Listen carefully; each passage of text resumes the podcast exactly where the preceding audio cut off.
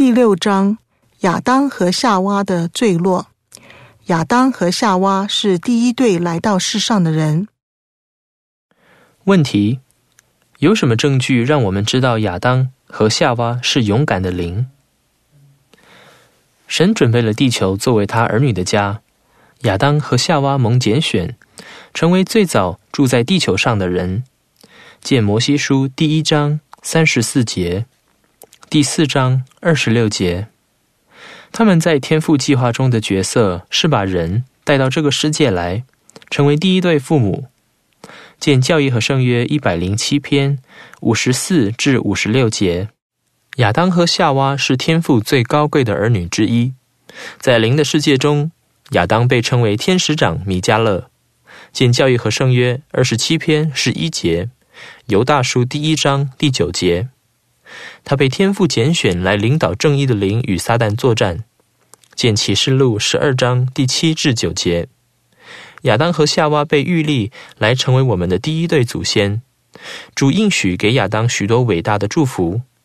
我已立你为首，众多国家将出于你，你永远是他们的君王。教义和圣约一百零七篇五十五节。夏娃是众生之母，摩西书第四章二十六节。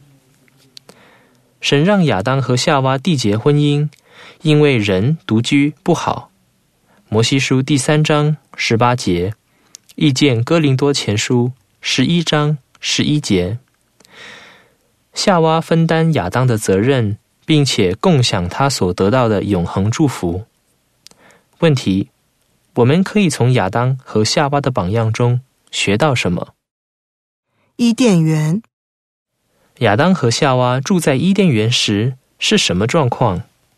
亚当和夏娃被安置在伊甸园时还不是凡人，在这种状况下，他们不会有子女。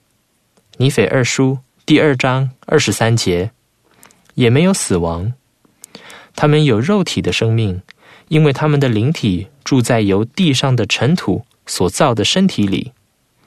见摩西书第六章五十七节，亚伯拉罕书第五章第七节，他们过着肉体的属灵的生活，因为他们住在神面前，他们还无法选择善恶。神命令他们要有子女，他说：“生养众多，遍满地面，治理这地，也要管辖海里的鱼、空中的鸟和在地上活动的各样活物。”摩西书第二章二十八节。神告诉他们，除了善恶知识树上的果子以外，园中任何树上的果子都可以吃。谈到那棵树，神说。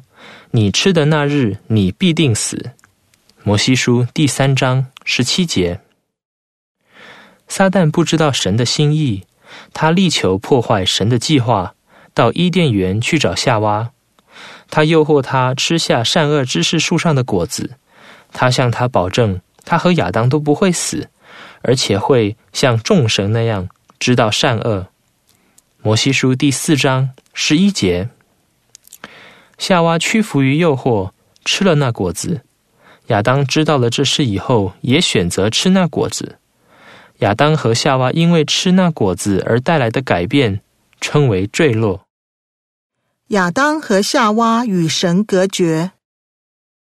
问题：亚当和夏娃因为违戒，而在身体和灵性上发生了哪些改变？亚当和夏娃因为吃了善恶知识树上的果子，所以主把他们从伊甸园赶到世上来。他们的身体因为吃了禁果而产生变化，如主所言，他们成了凡人。他们和他们的子女都会经历疾病、痛苦及肉体的死亡。亚当和夏娃因为违戒的关系，也承受了属灵的死亡，也就是说。他们和他们的子女无法在神面前行走，或面对面与神谈话。亚当、夏娃和他们的子女在属世和属灵上都与神隔绝。违戒带来伟大的祝福。问题：坠落如何让我们有机会变得更像天父？有些人认为亚当和夏娃吃了善恶知识树上的果子，是犯了严重的罪。不过，近代经文让我们明白，他们的坠落是生命计划中必要的步骤，对我们所有人而言是一大祝福。由于坠落，我们蒙福得到身体，获得选择善恶的权利，以及拥有永生的机会。倘若亚当和夏娃一直留在伊甸园里，我们就永远无法享有这些特权。在坠落后，夏娃说：“要不是我们违戒。”我们永远不会有子孙，永远不知道善恶。我们被救赎的快乐和神给所有服从者的永生。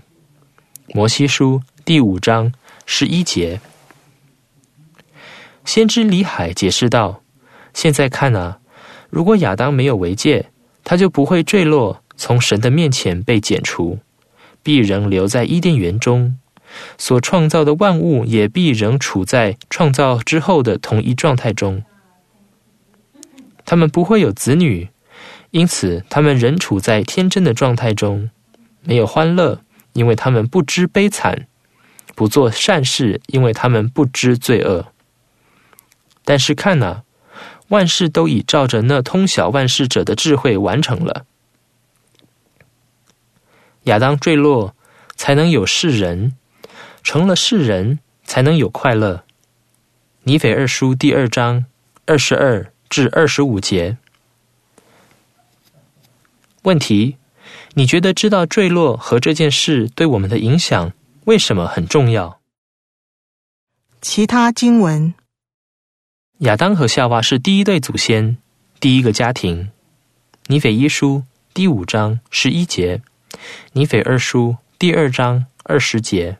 对立与坠落，今生是一段受验证的日子。尼斐二书第二章十四至二十一节，救恩计划中坠落的部分。尼斐二书第二章二十二至二十六节。给教师用每个单元开头的问题来进行讨论，然后请班员或家人从内文中找寻更多资料。用每个单元结尾的问题来协助班员或家人思考，并讨论所读内容的意义，以及在生活中应用的方法。